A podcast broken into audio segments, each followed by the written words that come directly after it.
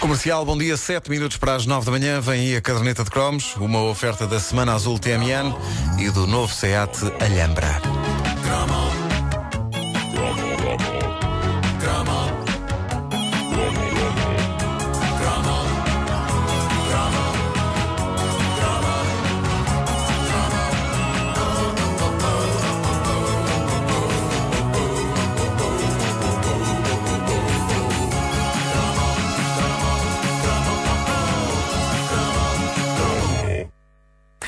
Fim dos anos 70, John Travolta era rei.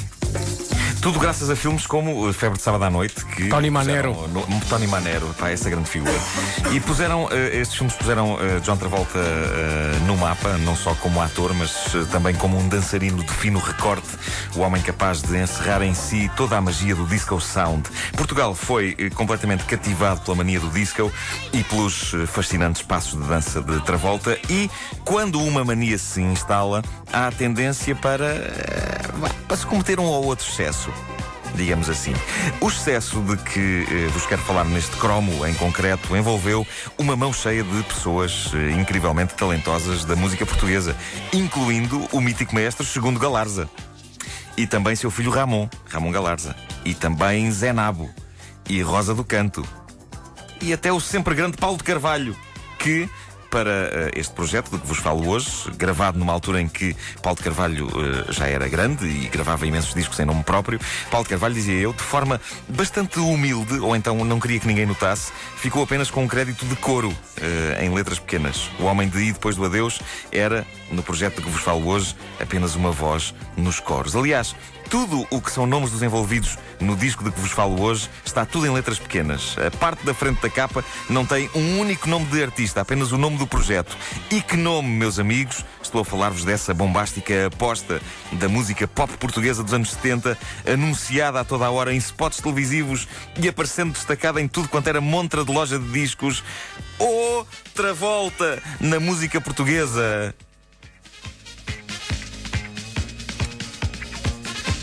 Perceberam o trocadilho? Epá, que belo trocadilho. O- sim. o- Outra volta. Outra volta na música portuguesa. Portanto, OU, espaço Travolta. Sim, Certo. É isto que temos ouvido? é isto. Espera aí. Não. Não, não. Lá vai Lisboa Disco Sound. Sim, sim. E, e isto são faixas separadas ou é tipo medley? É, um, é uma suíte. Não pode. E pelo sorriso do Nuno, ele dançava isto. olha. É um pop, é um pop Disco Sound. Ah, antes de mais, a capa do disco é fascinante. O logotipo é o mesmo da Febre de Sábado à Noite. Em vez de aparecer John Travolta ah, na sua pose mítica de máquina de dança sexy, quem está na capa é o Zé Povinho. O Zé Povinho de calças justas e sapatos de tacão, dedo apontando para o teto na melhor pose travoltiana. E, epá, tudo isto é profundamente errado, mas eh, fascinante. Quando outra volta na música portuguesa saiu, eu teria 6 ou 7 anos, estava por isso numa fase ainda muito. Adoro esta parte.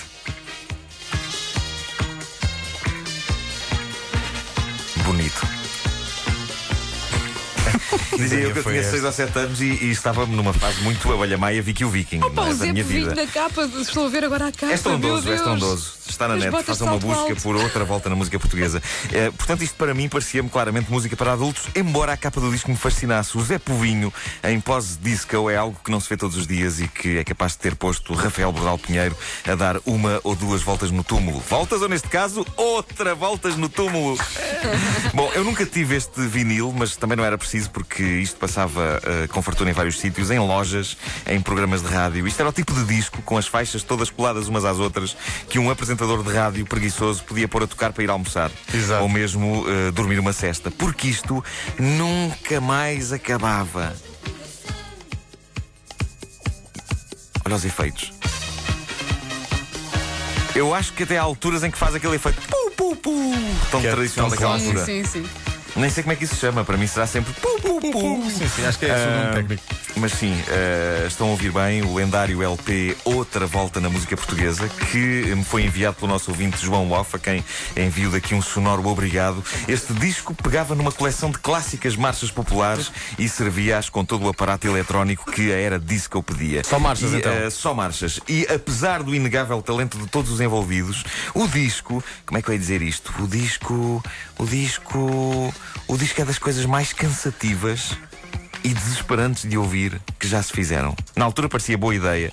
Eu lembro-me que uh, eu na altura até consegui ouvir isto sem problemas, se estivesse a tocar na rádio. Mas claramente o tempo foi algo cruel para com este projeto alucinante e irrepetível da pop nacional. Eu este fim de semana fiz cerca de uma dúzia de tentativas de ouvir outra volta na música portuguesa do início ao fim. O disco inteiro dura pouco mais de meia hora e, no entanto, ao fim de meros 10 minutos, eu tenho a sensação de que já estou a ouvir aquilo há 3 horas.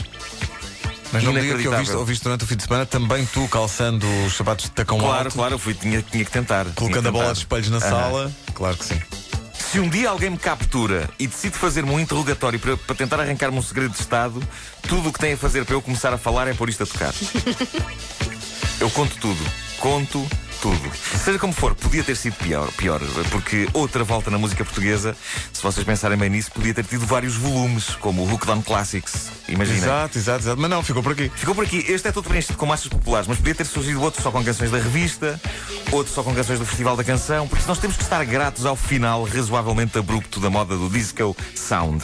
Porque se o fim do disco não tivesse acontecido e se tivesse continuado com toda a pujança por aí fora, é provável que o pobre Paulo de Carvalho ainda hoje estivesse fechado num estúdio a cantar versões de dança de O Rama ou Clinda Rama.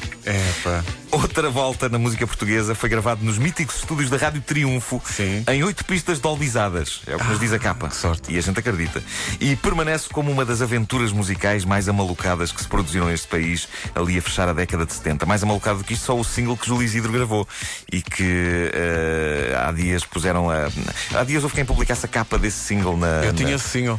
O tio Julião. Não, mas espera, não era o tio Julião, era Então. uma coisa. Era Pisa Quatro Estações. Ah, não, Eh, então não é a mesma Hein? coisa. Anseio, anseio. Epá, se alguém tiver isso, que por favor envie eh, para a caderneta de cromos uh, Júlio Isidro em versão pop. Eh, ora bem, eh, consta que houve várias discotecas, eh, discotecas daquelas onde uma pessoa vai para dançar, não é uma loja de discos, eh, para dançar e eh, algumas pessoas vão lá para engatar, que chegaram a passar outra volta na música portuguesa, levando pistas de dança inteiras ao delírio. Embora eu duvide do poder e da eficácia de Lá vai Lisboa para provocar engates. Digo eu, não sei. Dito isto, eh, fiz uma experiência extraordinária este fim de semana.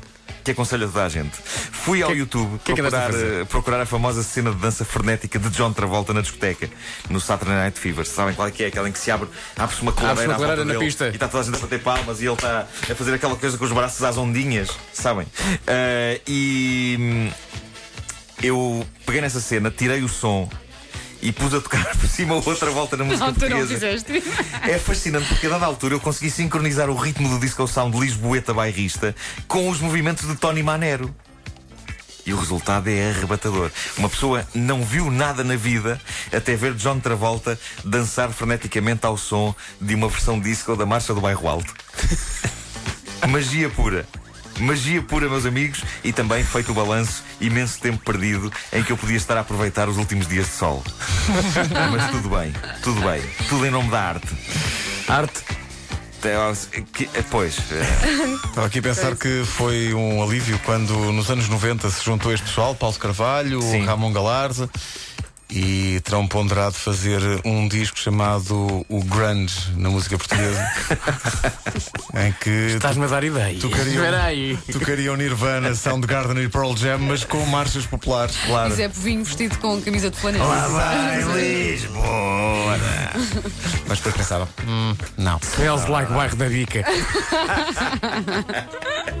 A caderneta de cromos na rádio comercial, uma oferta da Semana Azul TMN e do novo Seat Alhambra, versatilidade e tecnologia. Polly wants a marcha. Smells like bairro da